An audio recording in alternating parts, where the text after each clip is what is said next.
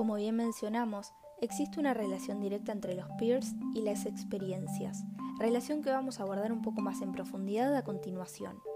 Podemos comenzar considerando los postulados de Marshall McLuhan y afirmar que el medio es el mensaje, entendiendo por medio a toda prolongación de nuestro propio ser debido a cada nueva técnica. El autor consideraba que el libro era una extensión del ojo, la televisión una extensión del tacto, la computadora una extensión de nuestro sistema nervioso central, y así sucesivamente. De esta manera, los medios eran extensiones. Siguiendo con esta línea de pensamiento, de conexión entre el ser humano y la comunicación, postula que somos nosotros quienes creamos a la tecnología, y es la tecnología a su vez la encargada de recrear lo que somos. Así, las nuevas tecnologías modifican las formas de pensar y al mismo tiempo las nuevas formas de pensar modifican la tecnología. En síntesis, para McLuhan, el mensaje es todo cambio que el medio provoca en las sociedades.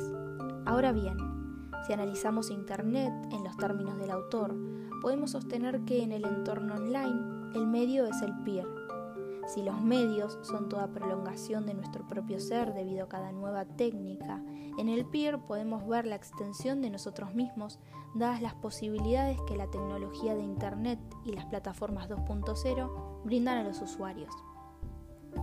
Hoy en día, como vimos, el usuario es parte de la plataforma de comunicación.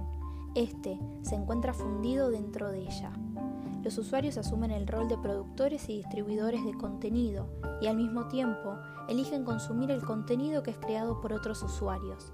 Así, llegamos hasta el concepto de SMOT o momento cero de verdad, entendiendo a este como una revolución en la forma que tienen los consumidores de buscar información en Internet y de tomar así decisiones respecto a las marcas. Es a partir del momento cero que los usuarios tienen la posibilidad de buscar información acerca de ello que llamó su atención y así tomar la decisión de consumirlo o no. Por tanto, se trata de un momento clave. Las búsquedas en el momento cero de la verdad siguen creciendo en importancia y escala en la web 2.0. Cada una de estas búsquedas representa una oportunidad para llegar a los consumidores cuando están más interesados en interactuar.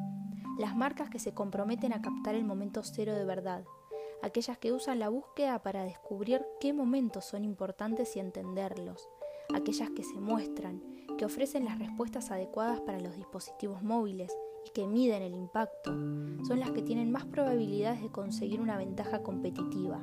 Pero por sobre todo, son aquellas marcas que pueden ayudar a los consumidores cuando más lo necesitan.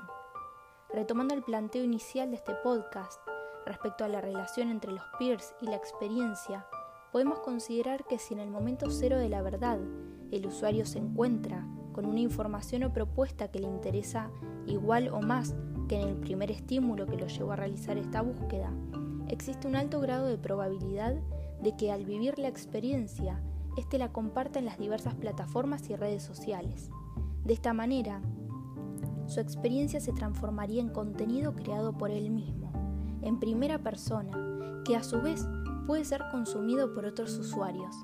Es así como, volviendo al punto de partida, el peer no solo consume, sino también crea.